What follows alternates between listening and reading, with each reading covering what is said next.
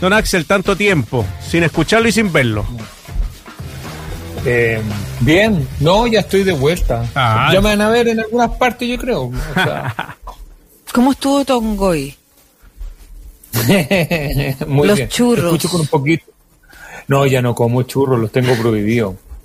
Sí, No, con- tengo prohibida la mitad de las cosas. De hecho, me comí una empanada de ostión queso solamente. Mira, con, con la edad Antes- uno va, antes- va mala, va a ir cambiando la dieta. una, antes era una diaria, ahora es una por temporada. Oye, Axel, bueno, hablemos primero de lo que pasó hace poquito. La presidenta de la convención, María Elisa Quinteros, dice que es un error que vuelva, pero lo tiene que aceptar Rojas Vade y que va a dañar nuevamente la imagen de la convención. ¿Qué te parece que vuelva eh, Rodrigo Rojas Vade a la convención, ya que el Senado no ha impulsado el proyecto para que se les permita la renuncia a los constituyentes? A ver, yo creo que hay un cierto, eh, no sé si un conflicto de interés, pero sí que podría derivar en un conflicto de interés lo que está pasando hoy eh, con el Congreso. Yo lo tuiteé hace un ratito, porque por una parte, eh, la, mm, la, la Comisión de Sistema Político, de hecho se va a votar en la comisión entre hoy día y mañana, está, entre comillas, disolviendo el Senado. Eh, no lo está cambiando, lo está disolviendo y la alternativa todavía sigue siendo un consejo territorial y lo que conocíamos como la Cámara va a ser eh, otra cosa, va a ser una asamblea legislativa, un- una cosa mucho más amplia. Entonces, eh, de una u otra forma, eh, postergar la decisión de renuncia de Rojas Vade eh, va a repercutir evidentemente en aún mayor más en la no sé si la palabra es cuestionada, pero sí en la sensible reputación que está teniendo la Convención Constitucional, que es un tema aparte. Eh, por lo tanto, el Congreso tiene, eh, ahí se le forma una especie de conflicto de interés porque por una parte eh, lo están disolviendo y por otra parte tiene la posibilidad de dañar eh, con la no legislatura de la renuncia de Rojas Vade aún más a la Convención Constitucional. Entonces ahí eh, se está armando algo que no es para nada positivo Mm. desde el punto de vista del, del funcionamiento de las instituciones. Ok, pero eh, dos cosas.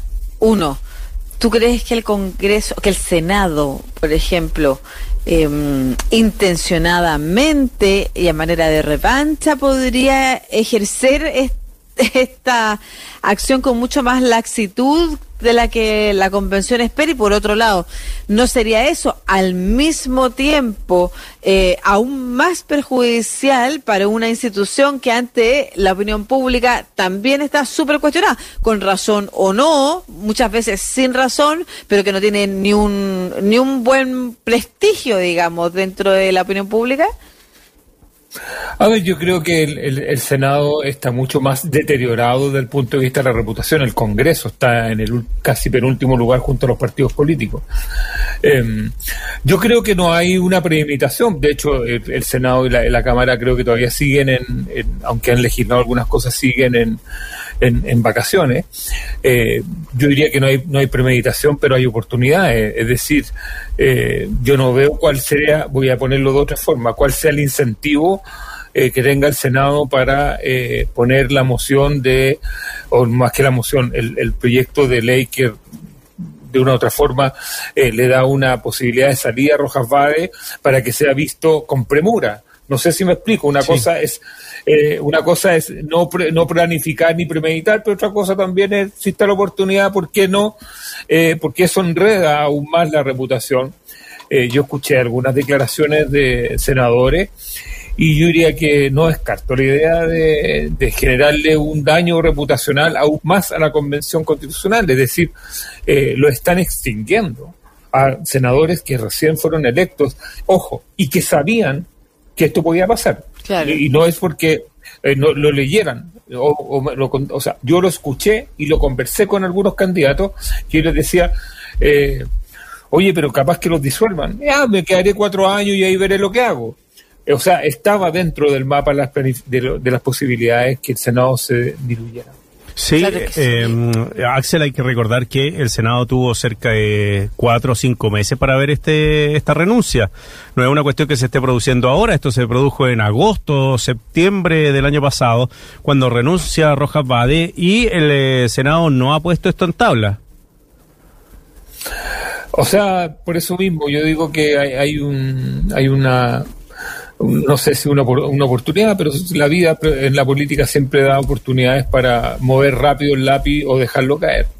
Llamémosle de esa forma. Sí, a mí lo que me parece extraño y quisiera como ir hacia allá. De alguna manera todos nos habíamos olvidado del caso Rojas Bade. Eh, no, no me parece extraño que incluso el, el, en el Congreso, el mismo Senado, eh, hubiera pensado que no era tema en realidad avanzar una legislación para un caso particular que ya de alguna manera se había resuelto con metámoslo debajo de la alfombra. La verdad es que olvidémonos. A la chilena. claro, olvidémonos de ese problema, avancemos nomás, cada uno en lo que tiene que hacer. Las pegas del Congreso en las que está eh, más concentrado, la convención en lo suyo. El retorno de Rojas va, me parece extraño. Me, eh, no puedo no despertar sus picacias no entiendo por qué hoy, en este minuto, y con esos argumentos que da, que nos permite además empezar a hablar de lo otro también, ¿no es cierto? De la representatividad, de estos electores que dice que él, que y que se quedaron sin representante. Eh, no sé si a ti te parece... Eh, argumentos sostenibles a seis meses de haberse iniciado el problema. ¿Por qué hoy? ¿Y qué podría haber detrás en realidad? Porque la pregunta es, también plausible. Ok, suspicacias, ¿por qué? ¿Qué podría haber detrás? ¿Otra intención? ¿Alguien manipulando a Rojas Bade para que intencionalmente genere este daño? O sea, bueno, él se convirtió en el niño símbolo. Yo creo que no hay un cálculo político propiamente tal en términos de aritmética, aritmética de pleno o de comisión, porque ya vimos cómo eh, se manejan eh, en la las votaciones en los plenos, ya vimos cuáles son los grupos que están interactuando, ya sabemos eh, cuáles son los límites entre, entre lo que pueda suceder y lo que no ocurre. Eh, por lo tanto, la, parte, llamémosle, eh, aritmética de caja electoral para una votación que está... No, yo eso lo descarto. Em, el, argumento de Rojas Vade, de hecho, nos tiene hablando de él mm. nuevamente, es absolutamente oportunista, porque esa misma reflexión la podría haber hecho en octubre, noviembre, diciembre, enero, febrero. O sea, eh, o sea eh, la gente del distrito de del Bosque y de todas las comunas San Miguel y todo eso están hace mucho rato sin representación o sin su representación, porque ellos están representados por los otros, por los otros constituyentes. Así que yo creo que él está en una situación, a lo mejor él se siente que puede volver, eh, a lo mejor tiró un, lo que se llama un globo sonda para probar. No es casualidad que lo haga hoy día, justo hoy día lunes que comienza todo esto, eh, y que estemos hablando de él y no de lo que va a suceder esta noche y mañana y el miércoles en la Comisión de Sistema Político, donde se va a jugar eh, lo que pueda ocurrir el próximo 11 de marzo en la votación el 11 de marzo va a ser heavy de noticioso, porque no solamente el cambio de gobierno, sino que se vota el sistema político, eh, con lo que está sucediendo, que yo creo que eso a mí me, parece que es lo relevante, la discusión que se está teniendo en la Comisión del Sistema Político y todo lo que está pasando ahí. Eh, por lo tanto, nuevamente, eh, la opinión pública en Chile se entrampa en mm. cosas que no tienen que ver con lo importante. Sí. Estamos conversando con Axel Callis, sociólogo y director de Tú Influyes, sobre bueno la, la reincorporación, tal vez mañana, de Rojas Bade a la convención, pero también por una carta que publicó el eh, presidente del Servicio Electoral del CERVEL, Andrés Tagle, cuestionando eh, la forma en que se vota en Chile y dando cuenta, o por lo menos interpretando lo que hice yo, que eh, parte de la elección de la convención constituyente no era, no sé si legal o por lo menos democrática. no sé qué te pareció la carta primero y segundo, si comparte en algo la crítica que hace o crees que hay algo detrás también? Oye, pero es que es bueno, ese es parte de mis temas, pero es que es como es como venir a quejarse de, de algo que estaba ya en la discusión del 89, que es sobre voy a partir de sobre el, la, igualdad de un hombre un voto es algo que ha estado eh, es como venir a quejarse que existen campamentos en Chile. O sea todos sabemos eh, que eso es, eso es así por el mismo redistritaje que hizo Pinochet eh, y que él nunca cuestionó, y por lo tanto el redistritaje, el, el distritaje genera esa eh, em, inequidades con respecto a la posibilidad de un hombre un voto. O sea, estamos hablando de que buscó, yo voy a mirarlo en términos casi naif, ¿Mm? pero me parece que es como raro que en el año, después de 31 años de este sistema con estos distritos, donde es tan clara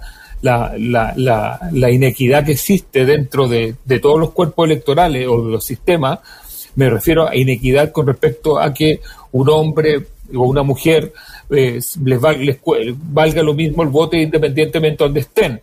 Sabemos que las personas de la región extrema votan a veces eh, 30, 40 veces más que una persona que vive en la Florida en Puente Alto, sobre todo en la Florida. Entonces, eh, esto no es nuevo. Entonces, venir a, ocupar este argumento justo en el contexto de la Convención Constitucional para justamente determinar esa, me pareció algo de verdad mañoso eh, y eh, que no tiene ninguna razón de ser. Es un tema que si quería aportar él debería haber hecho una columna hablando de la inigualdad eh, territorial en términos cuantitativos. Y por último, es algo, es, una opinión bastante desactualizada, porque eh, hoy en día los criterios para generar la representación eh, son mucho más profundos que la sola representación matemática. Estamos hablando de mm. territorios que son estratégicos o que son incluso despoblados mm. o, que tienen algún tipo de eh, situación geopolítica o, o sea, geopolítica y geosocial que también los hace que tengan representación. en corto, si fuera, si fuera portable, Alaska, por ejemplo, lo tendría senadores en Estados Unidos. Claro, claro. Te quería pedir que nos explicaras más en profundidad eso, cuando tú señalas, porque efectivamente de eso tiene, en eso se, se centraba la columna, en, en territorios sobre representados, en que no vale lo mismo un voto de una persona, y tú lo has dicho de esta manera, eh, las personas de tal comuna votan 45 veces más o su peso vale eh, 45 veces más que el de la comuna de La Florida. Y podríamos explicar por qué. Eh, porque esa era la base de la columna que al principio del programa decíamos, criticaba, no, no era que criticara la convención en particular, efectivamente entre medio de la columna una pésima frase que fue sacada para titular, extraída de ahí para titular, que decía que no estaba legítimamente o democráticamente representada la población chilena ahí, eh, que eso le restaba legitimidad, pero también se refería a las elecciones del Congreso en general, de antes, en la época del binominal, y de ahora. Con perdona, Lucía, perdone. Dale. ¿Puedo comentar esto para justamente EMOL? Eh, y la, la, cuña fue, la convención fue electa con desigualdades graves en el voto que ponen en duda su origen democrático. Claro. O sea, él, él, perdón, él, esa fue la cuña y esa pues. cuña es muy grave porque eh, él no habla, o sea, ¿cómo hubiera sido la cuña de una persona que quiere hacer un aporte? La convención fue electa con desigualdades graves en el voto, así como todo el resto de las elecciones que hemos vivido del año 90 a la fecha. Claro. Que ponen en duda el origen democrático. O sea, él sitúa en una sola elección y no en, en las reelecciones que hemos tenido desde el año 90 a la fecha. Sí, lo mismo el sistema binominal. ¿Te acuerdas que y, por supuesto que un eso tercio tiene valía el doble? Claro, y por supuesto que eso tiene que ver con probablemente la campaña, una, hay un elemento más que agregarle, una cuña más que da vuelta en los WhatsApp de quienes quieren efectivamente eh, cuestionar. Eh, a la Convención Constitucional por distintas razones. Lo que yo te quería pedir era si tú nos pudieras explicar por qué eso sí es legítimo, porque el, las, en los sistemas electorales existe esto que tú acabas de llamar o definir como en tal comuna votan 45 veces más que en esta otra comuna, siendo que para el normal de los cristianos, como se dice aquí, todos tenemos la misma cantidad de elecciones. ¿Qué es, qué significa eso y por qué se realiza? O sea, lo que pasa es que el, el, el, a ver, esto es muy cortito. Los sistemas electorales tienen una sola función, que es transformar los votos en cargos. Esa es la, la función. Y existen eh, llamémosle, dos grandes tipos de elecciones. Las que eligen, eh, voy a ponerlo, eh, uninominales, o que eligen presidente, o eligen un alcalde, o los que eligen cuerpos colegiados, llamémosle de esta forma. Los que eligen presidente y los que eligen eh, alcalde, obviamente todos valen lo mismo, porque en una comuna, por ejemplo, no sé, en Puente Alto, los 300 o 400 mil personas que votan normalmente en Puente Alto, todos van en un mismo territorio. El punto es que cuando hay elecciones colegiadas, es decir, de cores o de diputados o de senadores, no todas las personas valen lo mismo. ¿Por qué? Porque, por ejemplo, en, eh, voy a poner un caso, eh, Magallanes, la región de Magallanes, que, o Coyhaique, que votan ahí mucho menos, menos de, de 100.000 personas, elige, ahí votan, ojo, menos de, a veces votan 40.000, 50.000 personas, eligen tres diputados. ¿Ok? Uno podría decir, ah, o sea, 50.000 personas eligen a tres diputados. Si uno divide 3 por 50.000, cada uno da aproximadamente eh, que cada diputado pesa alrededor de 17.000 votos. Ya, ya hacia el ojo estoy hablando. Mientras que, eh, no sé, eh, el distrito... el distrito de Maipú, Pudahuel, el distrito poniente de Santiago, que tiene un millón de electores, un millón de electores, elige ocho. Entonces, si uno divide, voy a hacerlo, un millón en ocho, da que cada elector, o sea, cada diputado cuesta, entre comillas, 100 mil. más de 100 mil electores. el, Yo no, ahí es más o menos al ojo. Entonces, la pregunta es, ¿por qué la gente de Coyhaique, un diputado de Coyhaique necesita 15 mil y un diputado de la Florida eh, pesa 120 mil, siendo que deberían ser más o menos cónsonos? Deberían, mm. todo diputado debería dividirse el número de diputados por la cantidad de gente y en todas partes debería dar la misma relación. Es decir, que voy a ponerlo en términos muy absurdos, que el precio por, de cada diputado en, toda, en todo territorio debería ser el mismo o muy parecido. Pero lamentablemente eso no ocurre en Chile. ¿Por qué? Porque tenemos una región metropolitana extremadamente concentrada de mm. habitantes, donde vive más y vota más del 43-44% de la gente, y por otra parte tenemos eh, regiones en extremo despobladas, como Arica, Iquique o Coyhaique, eh, o sea, General Ibañez y Magallanes. Entonces, eh, ¿cómo se cuadra esto? Y eso ha sido el dolor de cabeza de todas las personas como yo, que hemos tenido eh, que diseñar alguna vez, o sea, por, ejemplo, para el tema de los cores, fue un quebradero de cabezas, porque ¿cómo haces tú para que no se te eh, desbalancee, no te, se te desequilibre, desequilibre tanto esta relación de que cada persona tiene que tener el mismo valor del voto. Ahora, dicho esto, esto es uno de los aspectos que, que son relevantes hoy en día. Hoy en día los sistemas electorales, como te decía, tienden también a ver otras variables como eh, dónde vive la persona, el tipo de territorio que es, si es un territorio estratégico geopolíticamente, si es un territorio estratégico desde el punto de vista económico, desde el punto de vista de la preservación del medio ambiente. O sea, uno ve de muchas cosas, muchas variables, de las cuales una es la matemática.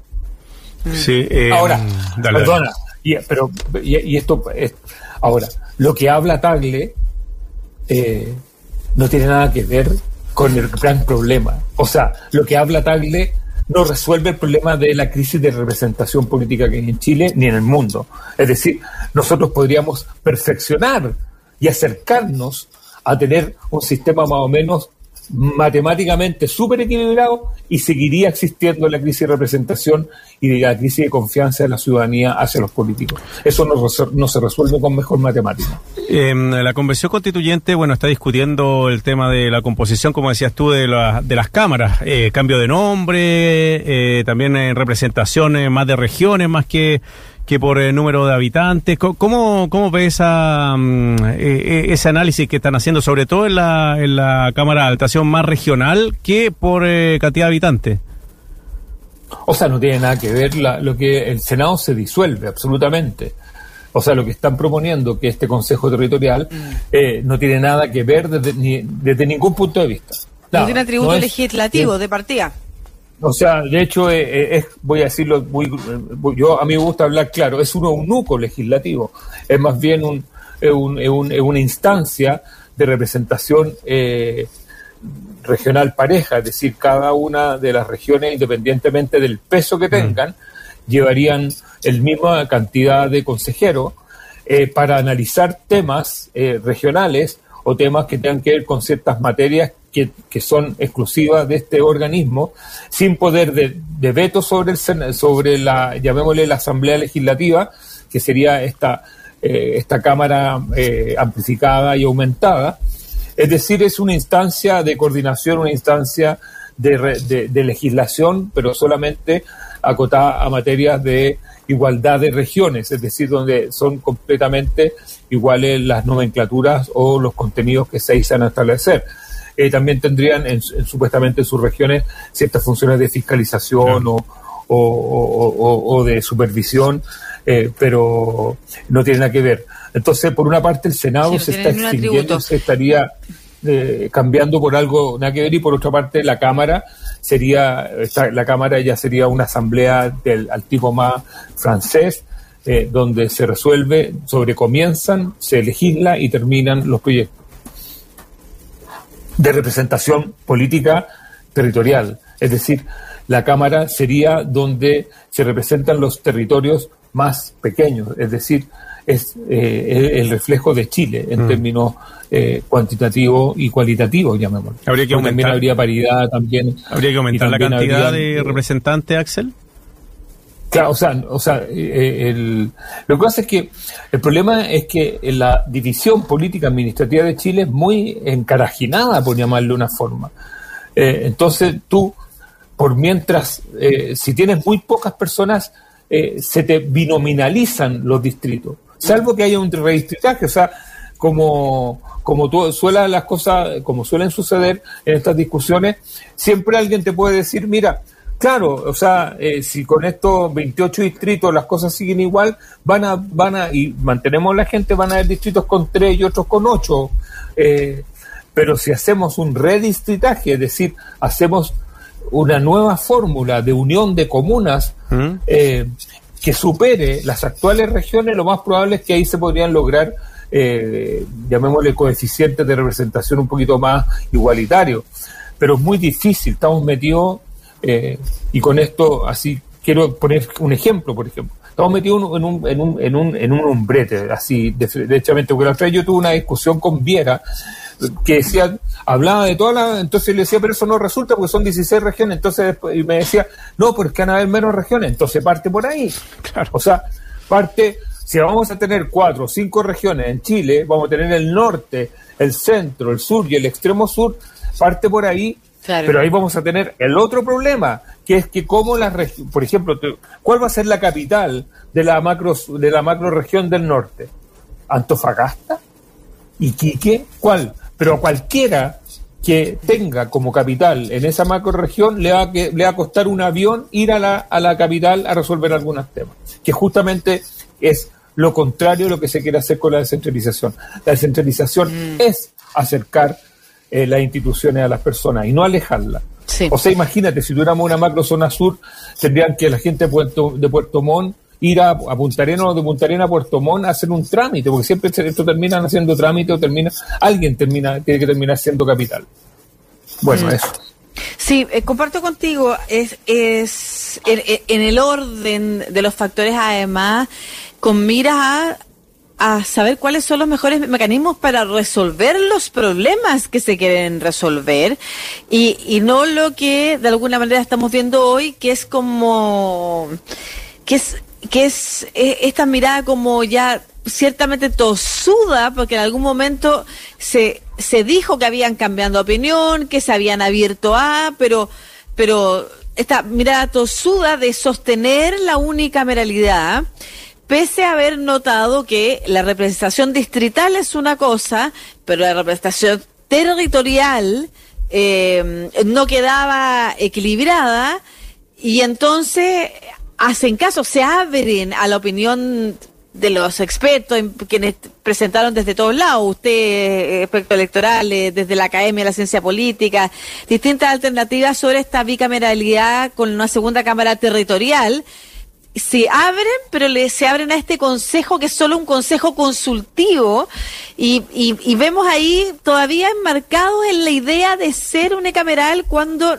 no se logra resolver y están parchando de distintas maneras. Es una discusión que sin duda tiene que darle más vueltas en la Convención Constitucional, pensando además que no es la única conversación que queda en torno a esto. El sistema electoral, a propósito de lo que estamos conversando, es otro tema que la Convención Constitucional va a tener que abordar también. Y, y claro, quizás el orden de la discusión está siendo no está respondiendo al, al, a lo que se quiere hacer, que es descentralizar finalmente. ¿Y cuál es la mejor manera de descentralizar y, encontrar entonces los mejores mecanismos para eso?